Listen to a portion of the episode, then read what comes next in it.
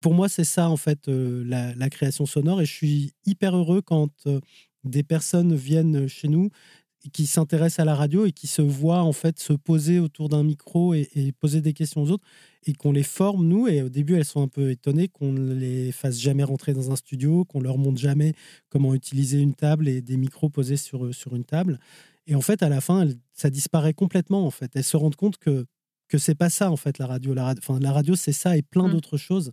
Et on n'a jamais eu personne qui nous a dit mais j'aurais bien voulu apprendre à utiliser un, studio avec des micros posés parce qu'en fait elles se rendent compte que, que c'est que ce qui compte c'est c'est ce qu'on a envie de raconter et la manière dont on va le raconter ça peut être plein plein plein de choses différentes et poser des micros dans un studio ou tenir un micro à la main pendant qu'on pose des questions ça revient exactement au même en fait et le mmh. résultat est souvent très très très proche.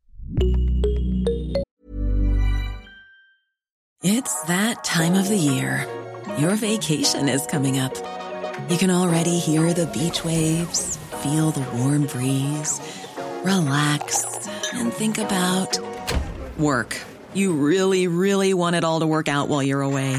Monday.com gives you and the team that peace of mind. When all work is on one platform and everyone's in sync, things just flow wherever you are. Tap the banner to go to Monday.com.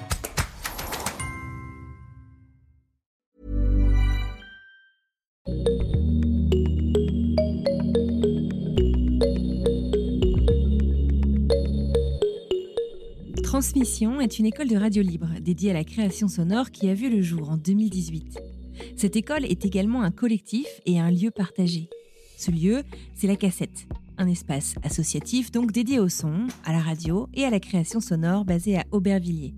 Ziad Malouf a fait une grande partie de sa carrière à RFI, en tant que reporter radio. Il a aussi animé l'émission que vous connaissez peut-être, l'Atelier des médias, jusqu'en 2018.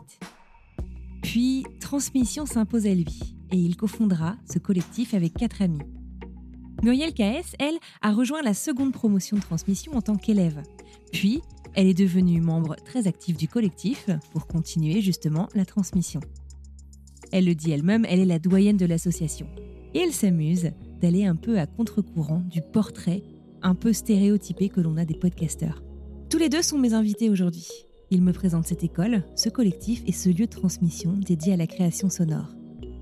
Je suis Anne-Fleur Andrely, vous écoutez Génération Podcast.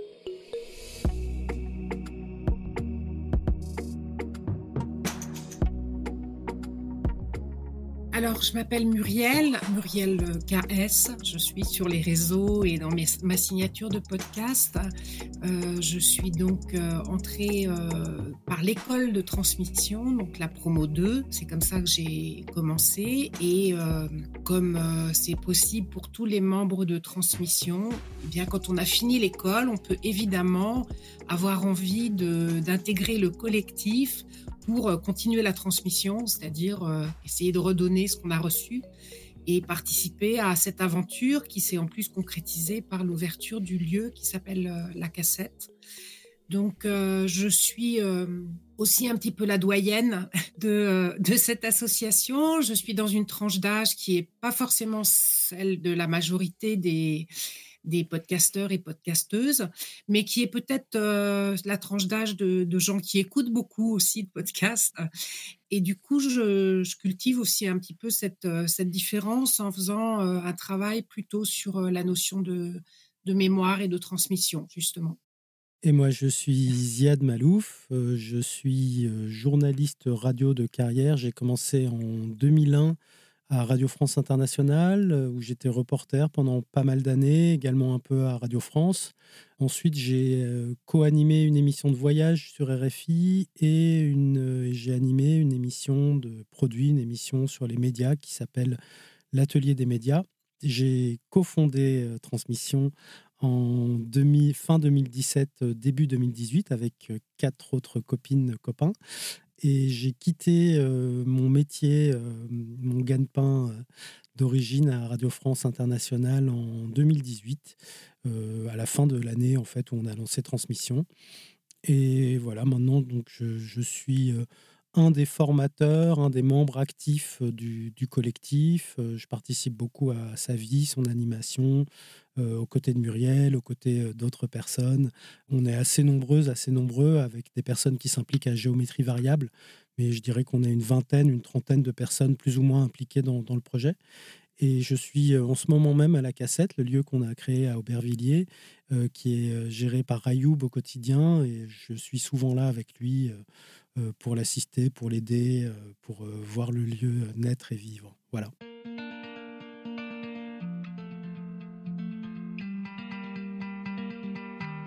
J'aimerais bien revenir un tout petit peu sur la genèse de transmission.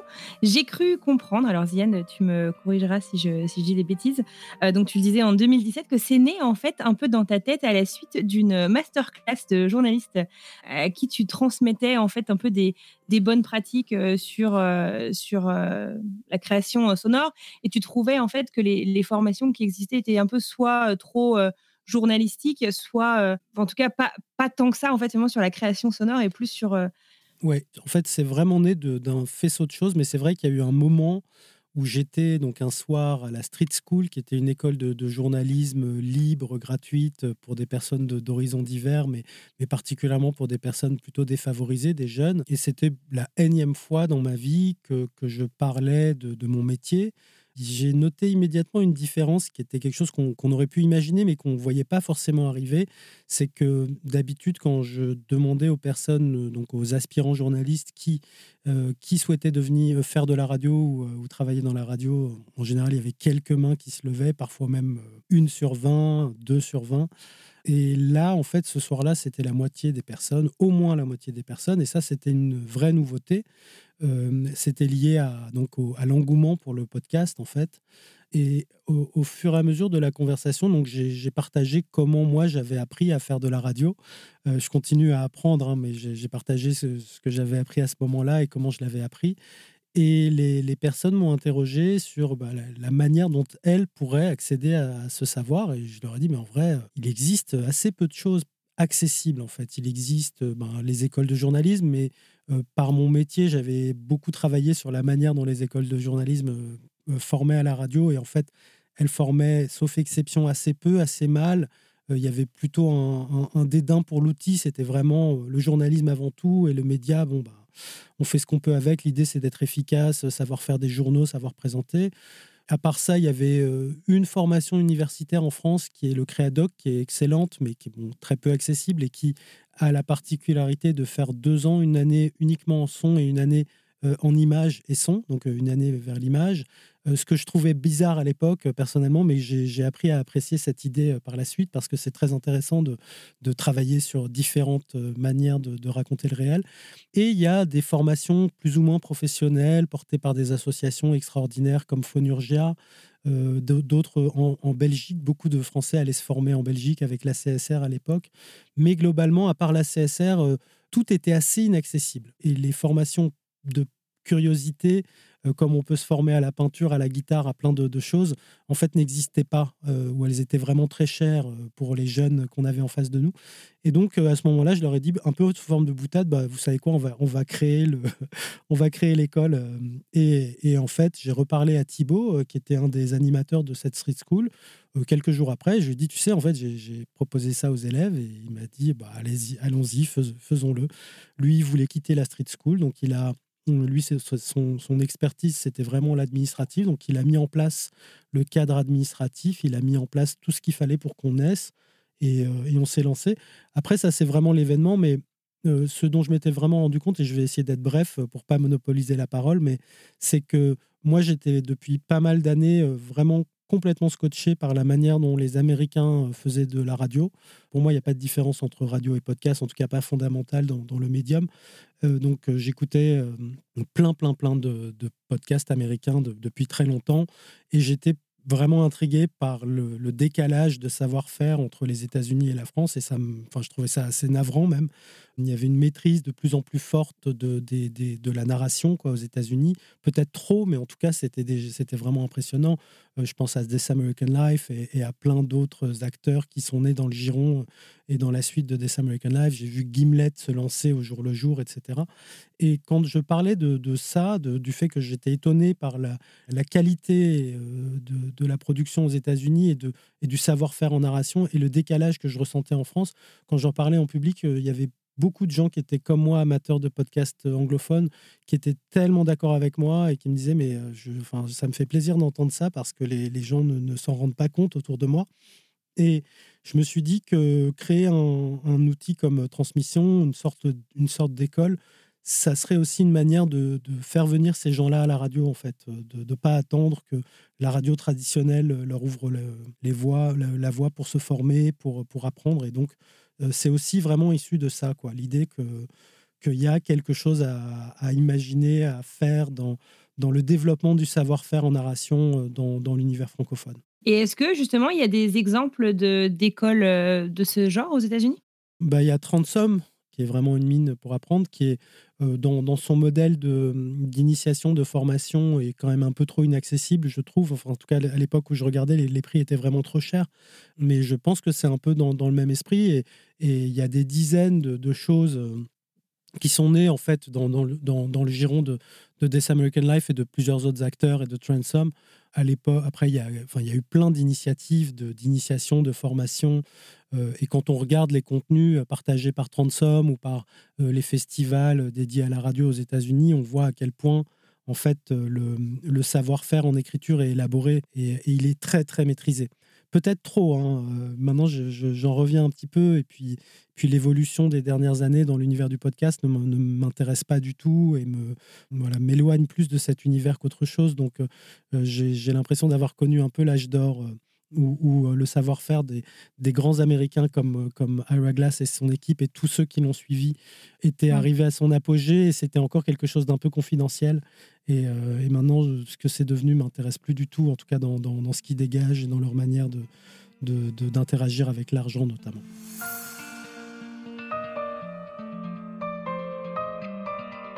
J'aimerais bien revenir euh, sur euh, un truc et euh, Muriel, tu pourras nous en dire aussi quelques mots. Transom, c'est d'ailleurs un point commun que vous avez avec Transmission. Il y a un gros processus de sélection aussi, tout simplement parce que parce qu'on peut pas accueillir forcément 1000 personnes tous les mois. Est-ce que vous pouvez me parler un petit peu de, de, la démarche en fait pour Transmission, comment ça se passe? Et peut-être que Muriel, tu pourras nous raconter comment ça s'est passé de l'intérieur? Alors euh, effectivement, c'est devenu une difficulté au départ. Euh, enfin, ça a peut-être été une difficulté dès la première euh, dès la première promotion, mais en tous les cas, à la troisième promotion pour laquelle j'ai participé à la sélection, il y avait de mémoire près de 400 candidats et nous avions décidé normalement une promotion de, de transmission, c'était 25 personnes. Donc autant dire la difficulté de sélection alors, bah, on a pratiqué de la façon suivante. En fait, on a fait un petit questionnaire auprès des personnes pour leur demander ce qu'ils attendaient, ce qu'ils souhaitaient faire, pourquoi ils avaient envie de faire cette, école et s'ils avaient un, projet. Alors, c'était pas tant pour évaluer la qualité du projet, parce qu'on ne considère pas du tout que les gens qui rentrent sont engagés par le projet qu'ils nous décrivent. C'était simplement pour voir comment ils se projettent en fait dans la, dans la réalisation euh, effective d'un podcast, d'un son, d'un documentaire sonore. Donc euh, ce questionnaire, c'était plutôt pour voir euh, finalement comment l'accès à cette école euh, pouvaient participer en fait à leur parcours, à la façon dont ils se projettent. Voilà. Donc euh, premier temps un, questionnaire euh, en ligne. deuxième temps donc un entretien avec un jury. Alors tout ça est extrêmement collectif, c'est-à-dire les questionnaires ont été ont été regardés, étudiés pendant l'été, puisque à chaque fois, je crois que les candidatures étaient avant l'été, donc les questionnaires étaient regardés pendant l'été et les, rencontres avec le jury étaient à la rentrée. Donc, il y a, je sais pas, plus, plus, d'une douzaine de personnes, je pense, à chaque fois qui étudiaient les questionnaires. Et en tous les cas, au jury auquel moi j'ai participé, on était neuf jurys différents de deux ou trois personnes à chaque fois et on a vu 18 personnes sur deux jours, chaque jury. donc, on a vu au total 120 personnes qu'on a rencontrées, qu'on a essayé de, mieux comprendre, dans lesquelles on a, essayé de voir un point qui nous est très important pour nous, c'est que qu'est-ce que les gens attendaient en fait de transmission, en quoi ils avaient envie en fait de faire ce, cette école, mais aussi qu'est-ce qu'ils imaginaient apporter.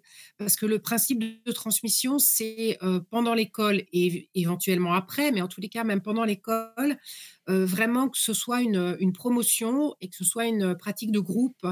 Il y a beaucoup de gens qui arrivent avec des expériences pas forcément dans la radio d'ailleurs, hein, mais des expériences diverses suivant leur, leur origine, suivant leurs pratiques, etc., ou leurs envies. Et on avait envie de savoir aussi ce qu'ils pouvaient apporter. Alors, bah, on a eu un peu de tout. Hein. Enfin, je veux dire, je donne des exemples, mais c'est vrai qu'il y a des gens qui sont journalistes comme, euh, comme Ziad ou certains autres fondateurs comme Sarah ou, Thibault, mais euh, il y a des gens qui étaient comédiens, il y a des gens qui étaient musiciens. Euh, alors moi, je suis pas du tout dans cette pratique, mais j'ai apporté sûrement d'autres choses.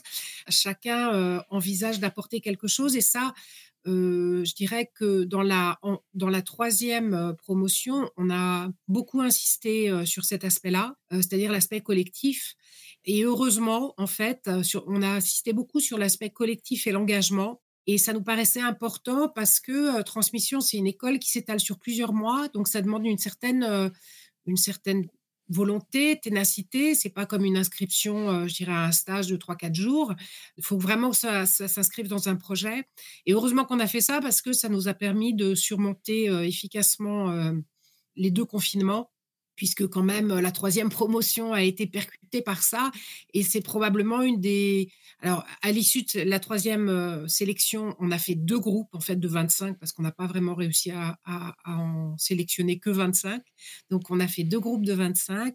Et ces deux groupes, en fait, sont probablement les plus collectifs qu'on ait eu depuis le début, c'est-à-dire qu'ils ont mené des projets ensemble, ils se sont vraiment emparés du programme, de l'organisation, etc., même si tout ça se faisait en visio. Et finalement, je pense que le fait d'avoir mis le critère engagement et, et jouer collectif était vraiment important dans cette sélection. À côté de ça, ce que je voulais dire, c'est qu'il n'y a pas du tout de, critères de, comment dire, de faisabilité, par exemple économique ou, euh, ou de précision du projet. On n'a pas besoin d'avoir un projet très élaboré pour venir forcément à transmission. Euh, on n'a pas besoin non plus d'avoir une pratique euh, forcément déjà du son.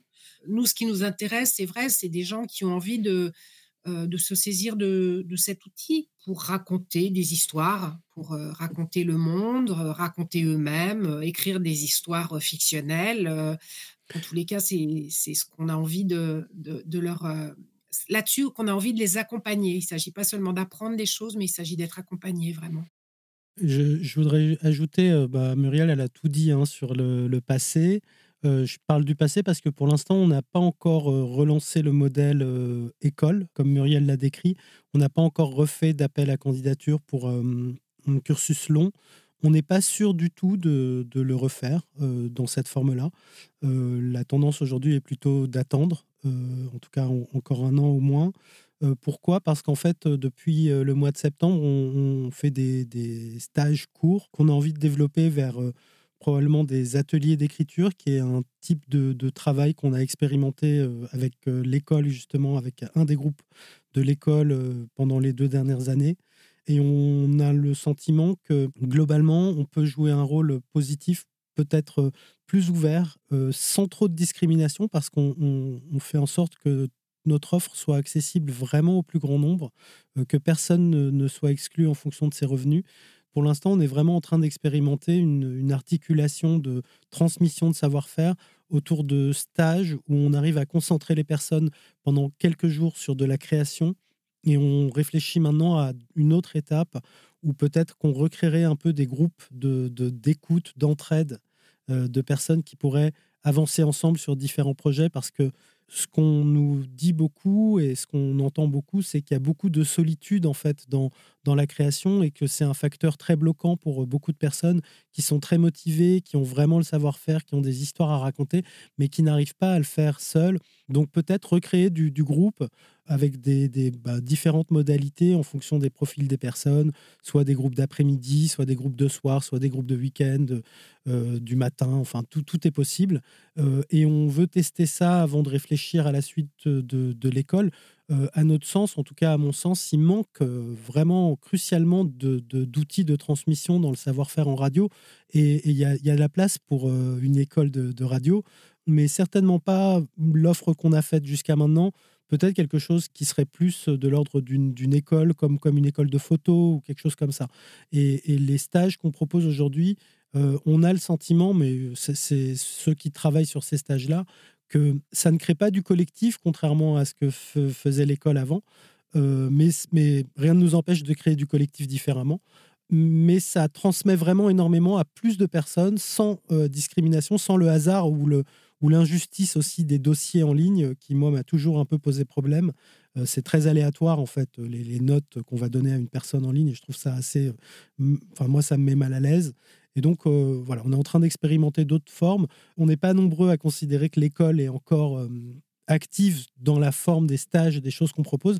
Mais pour moi, c'est très clair, qui est participé à, l'école depuis le début et qui participe activement à la, version qu'on propose en ce moment pour moi, c'est la même chose. C'est-à-dire qu'on est vraiment en train de, transmettre du, savoir-faire, euh, de le diffuser, et on voit petit à petit les gens s'en emparer, et, et c'est super intéressant à observer. Donc, du coup, il n'y a plus de sélection sur euh, les ateliers là, que vous proposez, euh, les, mini-stages. Euh, vous en proposez tous les mois, beaucoup d'ailleurs, autant aux enfants qu'aux adultes, aux ados aussi. Moi, si j'étais à Paris, je serais ravie de retourner. Pour l'instant, il n'y a plus de sélection. En tout cas, si, ce n'est par l'argent un petit peu. Mais, mais notre expérience, c'est que les tarifs qu'on pratique euh, n'ont pas arrêté des personnes qui sont dans des situations les plus complexes en France. Donc, euh, des personnes qui vivent avec les minima sociaux sont, se, sont, inscrites parce que nous, nous avons une offre pour ces personnes-là et des tarifs pour ces personnes-là. Donc, on a l'impression que que ça n'est pas excluant, mais, mais il n'y a plus de sélection pour l'instant. Je dis pour l'instant parce que si on lance, euh, par exemple, des ateliers d'écriture et qu'on est euh, victime de notre succès, il faudra sélectionner d'une manière ou d'une autre. Euh, mais pour l'instant, il n'y a pas de sélection et, on est. Moi, je, suis vraiment très très content de, Enfin, c'est très très riche euh, ce qui se passe dans ces ateliers. On va certainement euh, diffuser bientôt euh, ce qui est produit par ces, personnes, leur première production radiophonique. Et c'est époustouflant en fait la qualité de, ce que des gens peuvent mmh. produire en quelques jours en radio. Ce que je voulais ajouter effectivement par rapport à ça, c'est que pour le moment, dans, dans ce qu'on propose à la cassette, on a effectivement euh, développé des, projets différents, des offres différentes euh, sur euh, une semaine, sur une journée, sur une après-midi, pour des publics différents, etc. Donc, ça nous a pris pas mal de temps pour caler un peu tout ça. Mmh ce, qui, ce qui manque et qui est en projet pour nous, c'est effectivement ce que, ce que Ziad appelle des ateliers d'écriture et que moi j'appelle des accompagnements. C'est-à-dire que ce qui était très fort dans, dans l'école et qu'on souhaite prolonger, c'est effectivement le côté écoute croisée, accompagnement sur un projet retour et vraiment développement d'un projet. Et ça, on pense que ça pourrait tout à fait se faire par des plus petits collectifs, hein, parce que de toute façon, on l'a jamais fait vraiment à 25. Hein, on faisait, on faisait des petits sous-groupes. Donc c'est un projet comme ça qu'on voudrait, voudrait formaliser un peu et qu'on n'a pas encore eu le temps de faire. Voilà.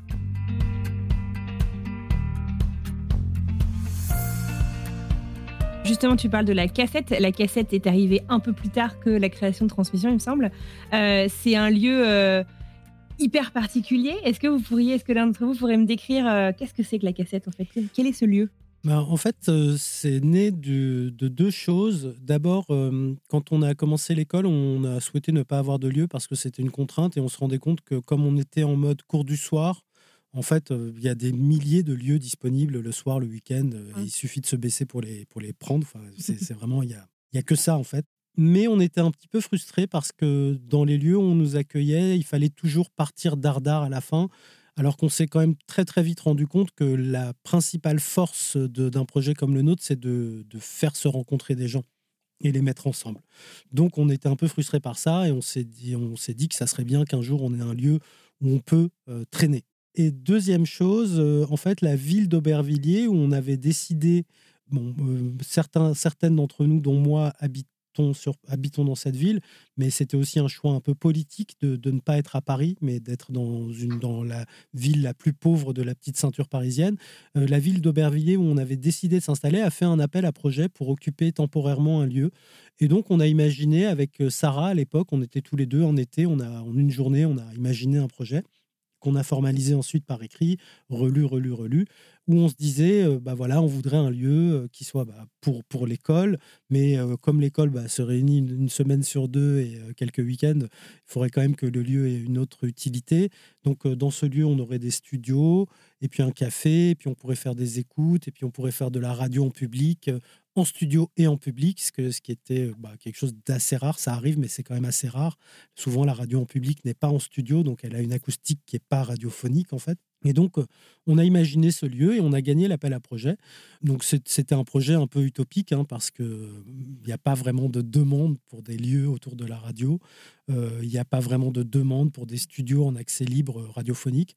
Mais en fait, on se rend compte que petit à petit, ben, les gens qui le découvrent sont ben, charmés, intrigués, intéressés. Et puis, et puis que c'est quand même un lieu de médiation culturelle en fait autour de, notre art créatif ou autour de notre artisanat qui, qui fonctionne. Quoi. C'est, voilà, les gens arrivent et puis sont intrigués et puis ils deviennent curieux et puis on se rend compte qu'on plante des graines et c'est parfois vraiment très très rapide. Enfin, ça pousse très vite. Une fois, on, fait euh, de temps en temps, maintenant on fait des ateliers parents-enfants où on, profite des enfants pour apprendre aux parents à prendre le son correctement avec un petit zoom.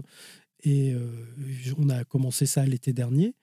Et on avait l'intuition que ça serait intéressant. Et en fait, ça marche très bien. Les parents adorent, les enfants adorent. C'est très intéressant. Et quelques semaines après, une prof, euh, qui était donc une voisine, qui était venue à l'atelier avec ses filles, est revenue. Et elle, elle avait fait pour sa classe de CP à Paris et pour les autres classes de, de son école un programme d'apprentissage de la radio en 18 séances euh, avec la création d'une pièce radiophonique et elles sont venues enregistrer avec euh, ses collègues ici parce qu'elle avait suivi juste un atelier euh, d'initiation à la radio avec ses enfants, qu'elle avait eu une révélation sur ce que ça pouvait être cet outil pour elle en tant que prof. Et c'est ce genre de choses que peut susciter un lieu comme celui-là. C'est-à-dire que on fait une médiation, on rend les gens, on leur montre concrètement ce qu'on peut faire parce que bah, concrètement, quand, elles viennent enregistrer, il y a 20 enfants de, l'autre côté de la vitre qui courent dans tous les sens et qui hurlent, et ça pose aucun problème pour le résultat final, on ne les entend pas. Et ça, c'est quand même quelque chose qui facilite euh, les choses pour un prof de pouvoir euh, enregistrer avec les 20, les 20 élèves qui écoutent en même temps et qui, bah, peuvent faire autant de bruit qu'ils veulent. C'est génial. Susciteur de. Est-ce que vous pensez que vous suscitez des, des vocations? Muriel, tu ne fais plus que ça maintenant. Enfin, la cassette, c'est les transmissions, c'est c'est ton activité euh, principale, c'est ça? Euh, la radio et le son, en tous les cas, c'est mon activité principale. Euh, c'est pas exclusivement euh, consacré à, à, la cassette et transmission. Non, mais parce que d'abord, j'ai des projets qui me sont personnels et que je développe avec le soutien et l'aide de, de, la cassette, mais c'est quand même des projets que je porte. Et puis que je suis aussi, je fais partie aussi de l'équipe d'une émission qui s'appelle Récréation sonore, pour rester dans la création sonore, et qui est sur Radio Campus Paris. Voilà.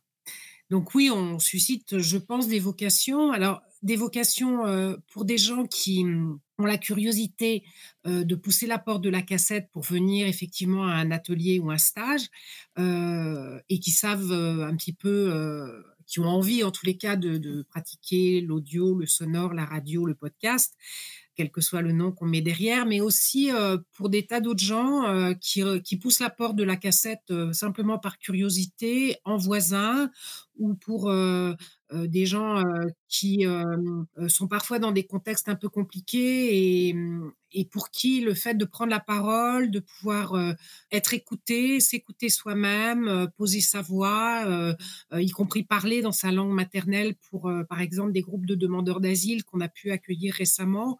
là aussi, je pense qu'on suscite, je ne sais pas des vocations, mais en tous les cas, le fait de toucher que le, le, son, parler dans un micro, en fait, c'est un moment vraiment important c'est un moment où on est sûr que ce qu'on est en train de dire va être écouté. Enfin, et je pense que ça touche beaucoup de gens effectivement, et que le fait qu'il y ait un lieu qui incarne ça, ça a vraiment beaucoup d'importance, même pour des gens qui a priori ne seraient pas intéressés par eux-mêmes à pratiquer la radio ou le podcast. Et moi, je voudrais ajouter qu'on, c'est pas simplement susciter. en fait, Jusqu'à maintenant, l'essentiel de, notre proposition s'adresse aux passionnés en fait euh, de, radio. L'essentiel de notre euh, voilà des, personnes qu'on a ciblées, visées, euh, ce sont les passionnés de radio. Ce sont des personnes qui ont déjà une culture radiophonique acquise par l'écoute. Et, et plus que susciter des vocations, on en a beaucoup sauvé, je dirais, parce que Il y a des choses qui sont un peu contre-intuitives dans la radio. Il y a beaucoup de mauvais conseils pour les gens qui commencent. Euh, voilà. Euh, ah, on a failli avoir un exemple. voilà, une mauvaise prise de son, c'est très très vite arrivé. C'est même pratiquement la norme des gens qui commencent. S'il n'y a pas quelqu'un qui vous donne des choses toutes simples sur euh, la proximité, sur des, voilà, des, des, des, petits conseils tout simples, bah, on passe à côté et, et, on fait des choses qui sont pas bien. Et, parfois, on en fait même pendant longtemps. Quoi. On fait des mauvaises prises de son pendant longtemps. Pareil pour le montage, pareil pour le mixage. On peut vraiment mettre le pied à l'étrier de personnes qui ont vraiment le goût, qui ont l'envie, qui ont la motivation, qui ont parfois le temps. Et en quelques jours, en quelques semaines, on, peut leur permettre de, vivre leur envie. Voilà. Donc on, sauve des vocations parce que si on n'était pas là, euh, il y, en a beaucoup qui accéderaient à d'autres choses, d'autres types de formations, mais il y en a beaucoup qui n'auraient pas les moyens d'accéder à d'autres choses et qui du coup abandonneraient euh, cette, ce rêve. Il y a tellement de gens qui disent Ah là là, la radio, ça a toujours été un rêve pour moi. Ben, notre, notre ambition, c'est de dire aux gens Voilà, là, on peut vous donner les moyens de transformer ce rêve en réalité. Après, vous allez vous confronter à la réalité. C'est-à-dire que dans beaucoup mmh. de cas, vous n'avez pas le temps, ou, ou euh, vous n'avez pas la motivation, ou ça vous fait peur. Enfin, il faudra vous dépasser. Mais les peu, les peu de barrières euh, faciles à franchir et qui sont quand même très importantes, euh, qui vous empêchent et qui empêchent l'immense majorité des gens de transformer ce rêve en réalité, en fait, nous, on peut les ouvrir facilement.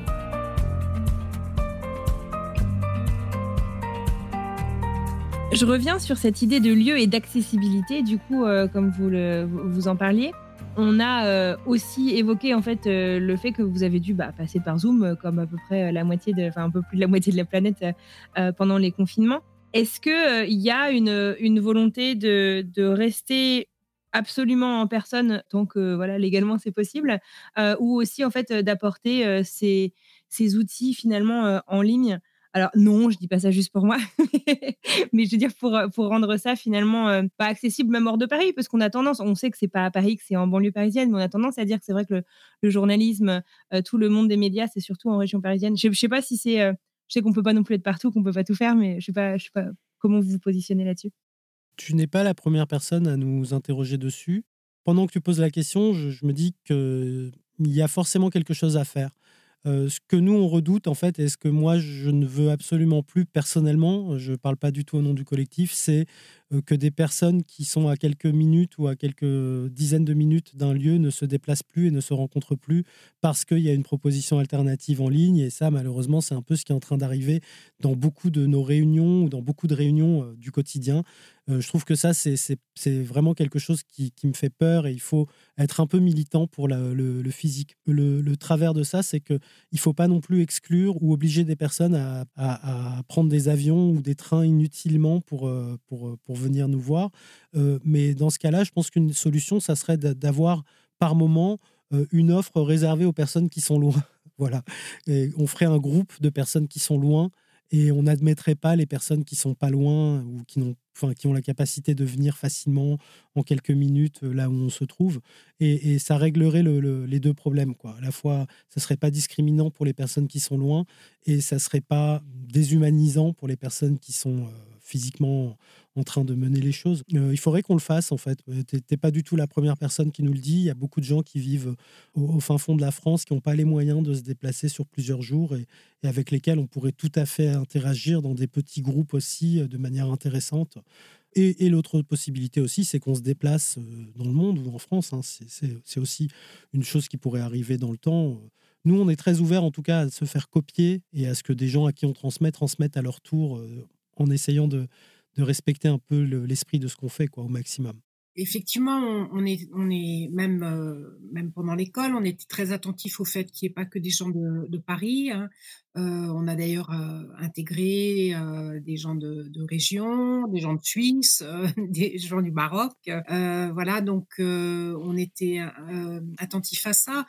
Euh, ce qui nous est apparu important, c'est que euh, il y ait des moments de rencontre, c'est-à-dire que euh, on pense que quand on peut, en tous les cas, c'est quand même bien de se voir une fois, de partager vraiment des moments au-delà des cours. Et c'est vrai qu'on se rend compte que par exemple dans la promo 3, là, la dernière, il y avait pas mal de gens donc de, de régions. Comme la promo 3 à cause du confinement a été rallongée, c'est vrai qu'on a fait beaucoup de Zoom. Peut-être qu'on a transmis en fait beaucoup de de contenu, hein, d'apprentissage entre guillemets euh, en Zoom. Après l'accompagnement des projets, ça peut aussi facilement, assez facilement se faire euh, comme ça. Après, il y a des choses qui ne se transmettent pas, je dirais, par mmh. Zoom. Hein. C'est euh, l'envie de pratiquer ensemble, l'envie de faire des projets ensemble, c'est l'émulation, bah, voilà, des, différents projets. C'est et, et, pour ça, on, on pense pour nous que c'est important de se rencontrer un peu. Et je voulais mmh. témoigner de ça euh, parce que, par exemple, la dernière promo, qui justement a fait beaucoup de Zoom, à l'initiative en fait des, des, élèves, entre guillemets, il y a eu euh, l'été dernier bah, deux résidences d'été où on a loué un endroit à une quinzaine dans un cas, enfin une quinzaine d'ailleurs, deux groupes d'une quinzaine, à deux endroits différents, une au mois de juillet, une au mois d'août. Et c'était vraiment les élèves qui avaient envie de se voir, d'être ensemble, de faire des trucs ensemble. Et enfin, je dis les élèves, mais moi j'y suis allée, hein, mais c'était vraiment leur initiative. Euh, et, d'ailleurs, on a partagé euh, dans l'un des groupes, euh, par exemple, la réalisation d'un spectacle radiophonique, donc qui supposait là vraiment qu'on soit physiquement ensemble. Et voilà, si, on réfléchit à ça, je pense qu'on complétera, parce que c'est un peu dans notre façon d'être, on complétera peut-être des cours en Zoom avec mmh des rencontres physiques où c'est important aussi de, de, se voir, de se rencontrer. Et après, on peut on peut plus facilement, je pense, euh, après être en Zoom assez longtemps avec des gens qu'on a quand même déjà vu, avec qui on a collaboré. Euh, mmh. Voilà.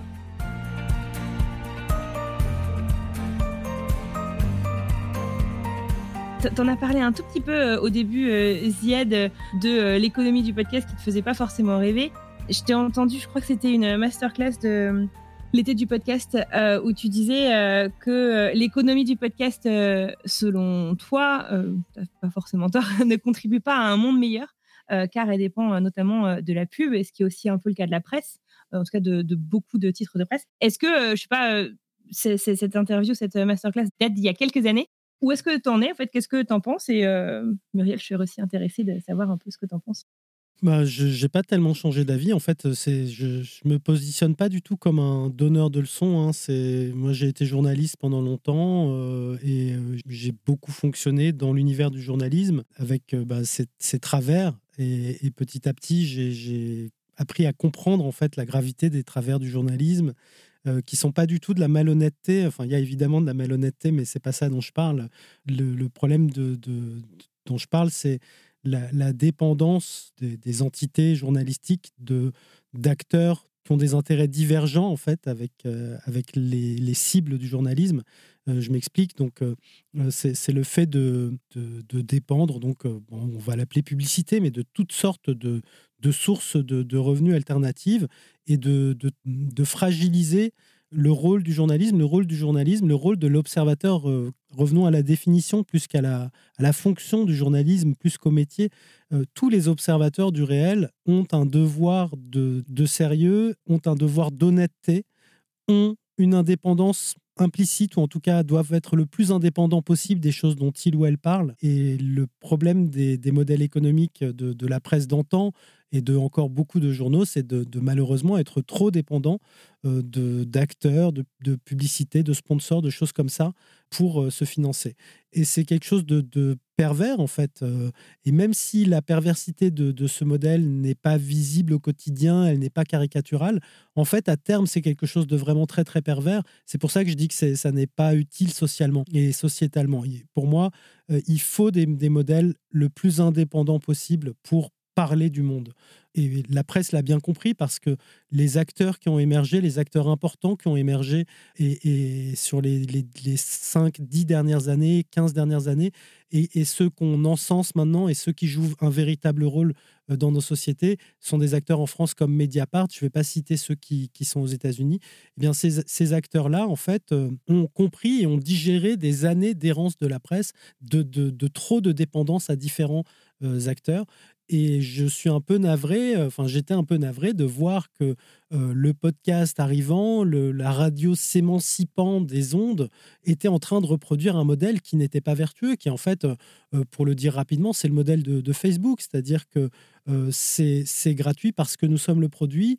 Et tout ce qu'on peut reprocher à Facebook, et, on trouve ça caricatural, le fait de capitaliser sur nos données, de, de, nous attirer pour nous vendre à d'autres personnes, etc. Eh bien, en fait, la presse fonctionne comme ça depuis toujours. Et il faut que ça s'arrête un jour parce qu'on n'est pas légitime pour parler du monde si on est trop dépendant d'acteurs qui ont des intérêts divergents. Euh, aujourd'hui, ça doit être vraiment très très compliqué de, vivre dans ce secteur et on est obligé de, passer beaucoup beaucoup de temps à essayer de trouver des financements, à faire des choses qui sont moins intéressantes que celles qu'on souhaitait faire à l'origine pour vivre. Donc euh, donc il y a un vrai enjeu, je pense, pour l'avenir. Ça mettra du temps, mais ça va arriver. Oui, ce que je voulais ajouter, c'est que euh, la particularité de, ce qu'on fait euh, et ce qu'on du monde dans lequel on, intervient là, et c'est d'ailleurs euh, toute la question quand on dit, on parle de l'audio, de la radio, du podcast, de la création sonore, quand on est obligé de faire cette succession d'appellations différentes, c'est bien parce qu'on est à la fois un média d'information, un média d'expression et une forme artistique et qu'on est à la rencontre euh, en fait de, différentes choses et que on peut pas être euh, dans une économie uniquement une économie ou principalement une économie de, de communication en fait. Hein. Euh, voilà, je, moi je, fais toujours référence à, par exemple, l'émergence de la, de la vidéo par rapport au cinéma. C'est vrai que quand on a eu des moyens de faire plus facilement des, du film, des images, etc. En termes de communication, tout le monde s'en est emparé et ça a à la fois généré euh, ben, des, possibilités d'expression et à la fois un marché de communication. Là, aujourd'hui, le monde du podcast, euh, en tous les cas tel que moi je le perçois un petit peu en France, effectivement, c'est euh, quelque chose qui essaye de garder un peu son indépendance tout en cherchant les moyens de, vivre. Aujourd'hui, je pense qu'il faut euh, réfléchir, et il y a d'autres pays où ils sont amenés à cette réflexion, à un panachage en fait entre ce qui est du média, Hein, comme la presse, ce qui est de l'artistique comme les livres ou le cinéma, et ce qui est aussi, euh, j'oserais le, terme qui fait parfois un peu, euh, un peu euh, années 90, mais de d'éducation populaire, comme les ateliers d'écriture. Et voilà, je pense que malheureusement, quand on dit podcast, on pense beaucoup à euh, abonnement, publicité, enfin tous ces questionnements-là, alors que ça recouvre en fait une, un monde euh, économique ou un modèle économique qui peut être euh, à multiples facettes. Voilà. Et qu'on est en train de chercher d'ailleurs, et que manifestement, en tous les cas en France, les autorités et, le, et, le, monde artistique cherchent aussi. Hein, mmh.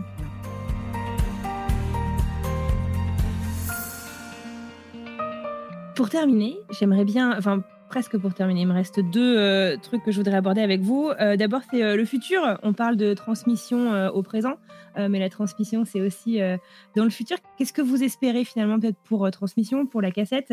On, a évoqué quelques, quelques sujets comme ça là, dans, dans l'heure qui vient de passer, mais je ne sais pas si vous avez des choses particulières que vous voudriez partager. Oh ben, on, a, on a plein de, plein de projets, plein de rêves, hein, évidemment. Euh, donc, je parlais tout à l'heure, et moi, c'est un projet qui me tient beaucoup à cœur, euh, de, vraiment euh, développer une sorte de d'accompagnement, de, de, je sais pas, de club, de, enfin, de club, non, ça fait un peu fermé, mais en tous les cas, de, de groupes comme ça, de gens qui s'accompagneraient. Alors, moi, j'aime beaucoup le mot compagnon, hein, et puis l'idée de l'apprentissage avec des, des maîtres d'apprentissage et des apprentis. Euh, j'aime bien cette idée et de, faire des ateliers autour de ça. Donc ça, c'est pour moi un projet qui, euh, qui me tient beaucoup à cœur. l'autre, évidemment, l'autre, chose sur laquelle on, travaille beaucoup avec, avec SIAD, c'est bien sûr de, de stabiliser complètement le modèle parce que ce qu'il faut dire de transmission, c'est qu'on est, je dirais, on est une jeune pousse mais on est une jeune pousse euh, associative du monde de du monde plutôt de, des médias et de la culture, euh, et euh, on n'est pas dans une case. Et ça, c'est toujours un petit peu compliqué quand on n'est pas dans une case. Et on, a connu un développement très fort parce que finalement, depuis la création de la cassette, ça a multiplié par 10 notre activité. Quoi. Et que bah, quand, on, quand on se développe trop rapidement, parfois ça tangue un peu, c'est parfois un peu difficile. Donc, faut qu'on stabilise le modèle. Et c'est pour ça, pour le moment, par exemple, l'idée d'une d'une nouvelle promo euh, euh, de l'école est une idée qu'on n'a pas encore mise en œuvre parce qu'on sait bien que c'est très chronophage et que si on fait ça, on fera pas d'autre chose. Voilà. Donc voilà les deux. Si je devais retenir deux projets, c'est ça la stabilisation d'une part et puis la mise en œuvre de du compagnonnage pour pour créer. Bah, moi, j'adhère à ces projets-là. Il y a d'autres choses qui nous intéressent beaucoup et qui probablement vont se développer.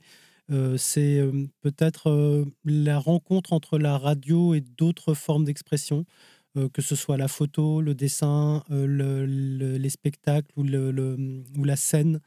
C'est quelque chose qui nous attire beaucoup et, on se rend compte que le lieu qu'on a créé peut-être en fait un, laboratoire pour ça, à la fois un peu un petit théâtre radiophonique, mais aussi un, espace d'exposition. Par exemple, le premier truc qui a été mis en place par le collectif, c'était euh, montrer euh, des travaux qui avaient été faits par les élèves de la troisième euh, promo, qu'on appelle les photos sons, où on mettait donc une photo, on leur donnait une photo, ils devaient imaginer le paysage sonore ou l'univers sonore de cette photo, et on les a transformés en livrets, on a exposé ça en fait dans, dans nos cabines, et quand il quand y a quelqu'un qui nous rend visite, qui a un peu de temps, on lui fait écouter les photos sons, on lui donne le livret, et c'est souvent une expérience intéressante pour les personnes. Il y, y, a des petites choses comme ça. Et la scène, en fait, euh, c'est quelque chose qui nous attire euh, beaucoup. Euh, il y a une partie du collectif qui s'est déjà réunie deux fois, qui va se réunir une troisième fois en mai pour explorer des, interactions, des recherches autour de la, de la scène et de la radio. voilà, ça c'est un élément. Et puis, quand même, une de nos particularités, hein, c'est que ce qu'on fait produit des choses intéressantes. Et, ça, on, y tient vraiment, et, donc on veut vraiment que ça continue à produire des choses intéressantes, euh, que ce soit porté par nous ou par d'autres personnes.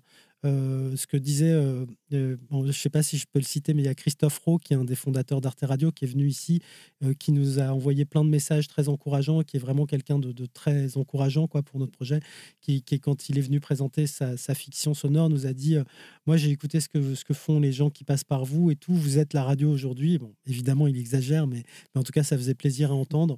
Et il disait, voilà, c'est normal, ça tourne. Voilà, il faut que ça tourne. C'est pas c'est normal que ceux qui ont porté la création, la créativité avant ne soient plus celles et ceux qui la portent aujourd'hui. Ça fait partie du jeu. Et donc, euh, pour moi, le plus important, c'est qu'on continue à faire ça. C'est-à-dire que, que derrière nous, il y ait d'autres projets qui naissent, qui continuent à porter la créativité, la création, à être ambitieux, à pas céder immédiatement aux difficultés de l'argent, des modèles économiques, des choses comme ça, mais qui, qui essayent de trouver des manières de créer et de toucher les gens euh, pour raconter le monde, pour euh, apporter de la diversité, parce que c'est très important d'apporter de la diversité dans, dans les créatrices, dans les créateurs, euh, de la diversité dans les formes, etc. Donc que ça continue comme ça le plus longtemps possible, quel que soit le moyen.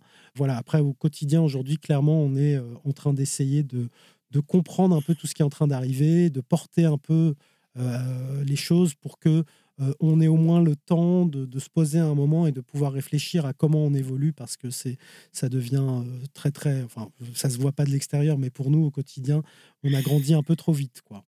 Et, moi, ce que je voulais ajouter, c'est qu'effectivement, pour poursuivre ce que disait Ziad, c'est qu'on produit déjà beaucoup de choses, mais qu'on n'est pas, euh, enfin, on n'a pas mis jusqu'à présent la production au au cœur de ce mmh. qu'on met en avant. Enfin, on ne nous connaît pas pour ça et c'est, on veut évidemment valoriser tout ce qu'on a produit depuis le, depuis le début et puis euh, toutes les rencontres qu'on fait parce que finalement le, l'intérêt du lieu, c'est qu'il y a des gens qui viennent nous rendre visite par curiosité, qui n'auraient pas forcément pris contact sinon, mais c'est que les, les gens qui viennent voir, en tous les cas, ils ont ils ont soif, ils ont envie qu'il y ait une plus grande variété dans les formes. Et euh, je pense que l'émergence, bon, tout ce qui s'est passé dans le podcast, c'est vraiment très intéressant parce que il y a beaucoup de nouveaux sujets, beaucoup de nouvelles personnes, beaucoup de nouveaux publics. Donc ça, c'est passionnant.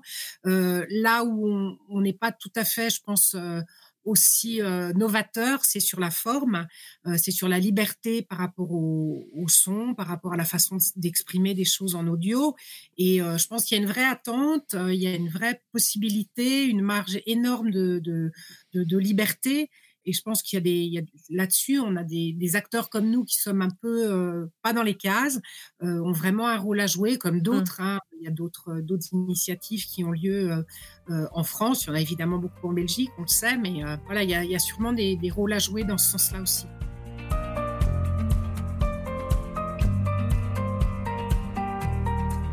Avant de vous laisser euh, partir euh, continuer le cours de vos semaines et de vos journées respectives, euh, j'aime bien demander à toutes les personnes qui passent à mon micro deux, trois recos podcast. Alors, je ne sais pas si chacun d'entre vous peut me dire quel est déjà le dernier podcast que vous avez écouté?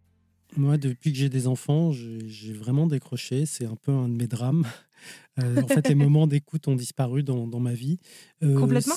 Pratiquement, en fait, pratiquement, parce que, bah ouais, tu sais, tu as des moments dans la vie où tu fais les choses mmh. et si ces moments disparaissent, bah, mmh. a priori, tu les remplaces pas.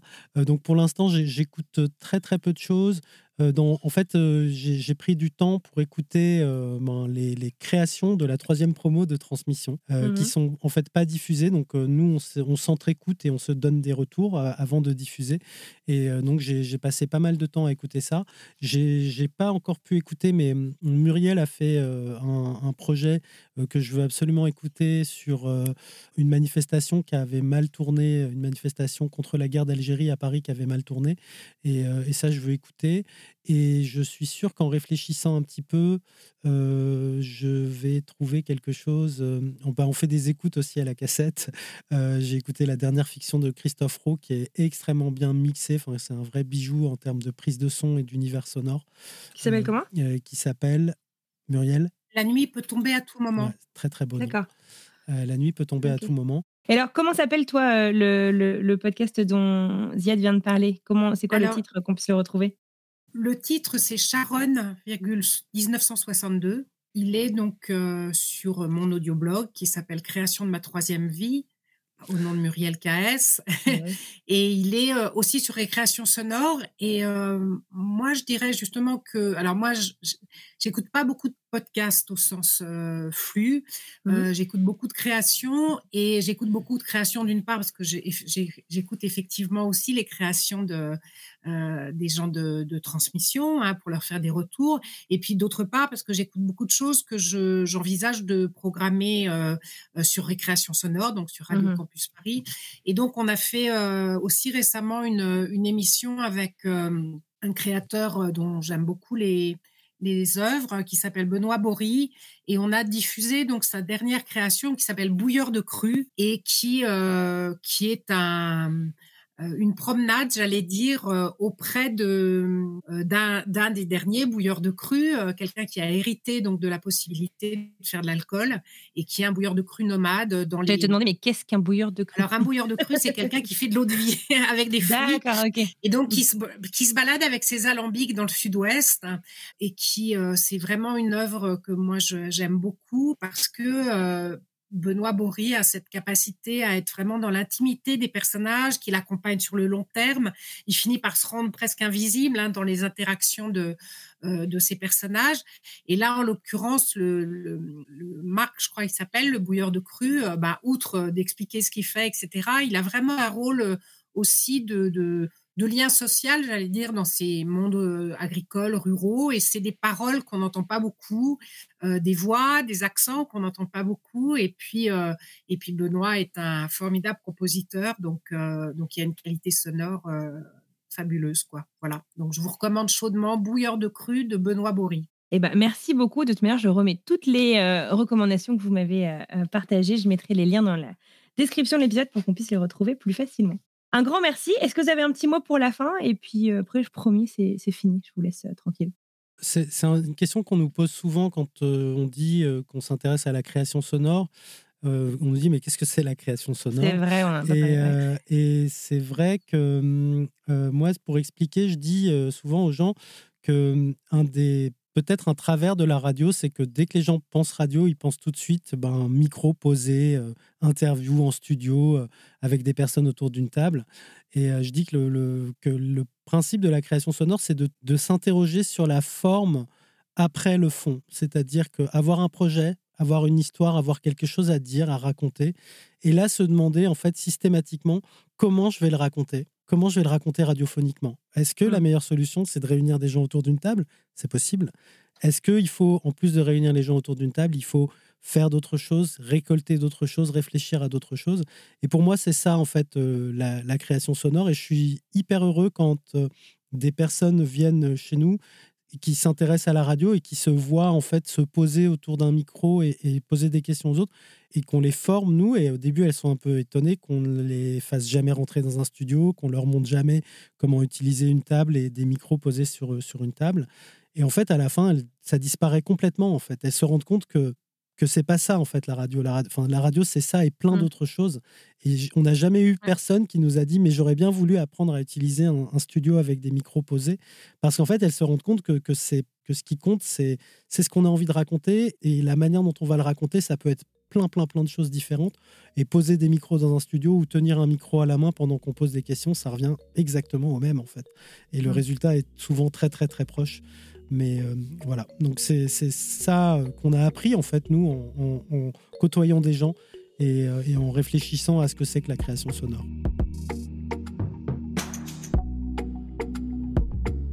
Et eh bien, en voilà une belle définition de la création sonore. Je tiens à adresser un immense merci à Ziad et à Muriel pour ce chouette moment passé ensemble.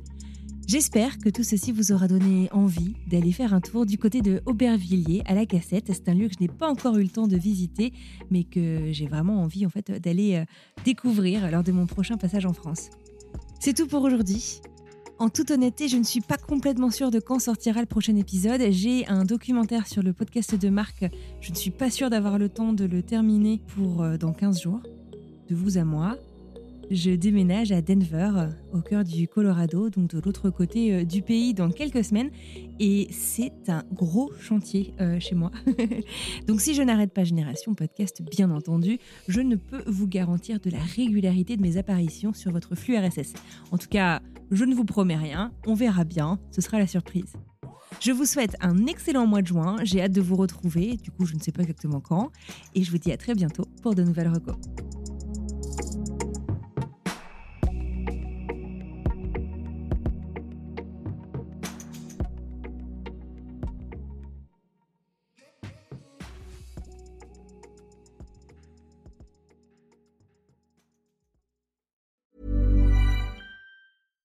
Salut, c'est Alexis Buisson, je suis journaliste correspondant à New York pour plusieurs médias français et je travaille au sein de la rédaction de French Morning depuis 2007. À French Morning, j'aime vous raconter des histoires qui vont vous faire parler et réfléchir. Ces derniers mois, j'ai écrit sur les difficultés que rencontrent les migrants africains francophones à New York, la redécouverte par les Américains du compositeur français oublié Joseph Bologne ou encore l'avenir du français dans les universités américaines. Si vous souhaitez soutenir mon travail ainsi que celui de mes collègues, rendez-vous sur frenchmorning.com pour vous abonner.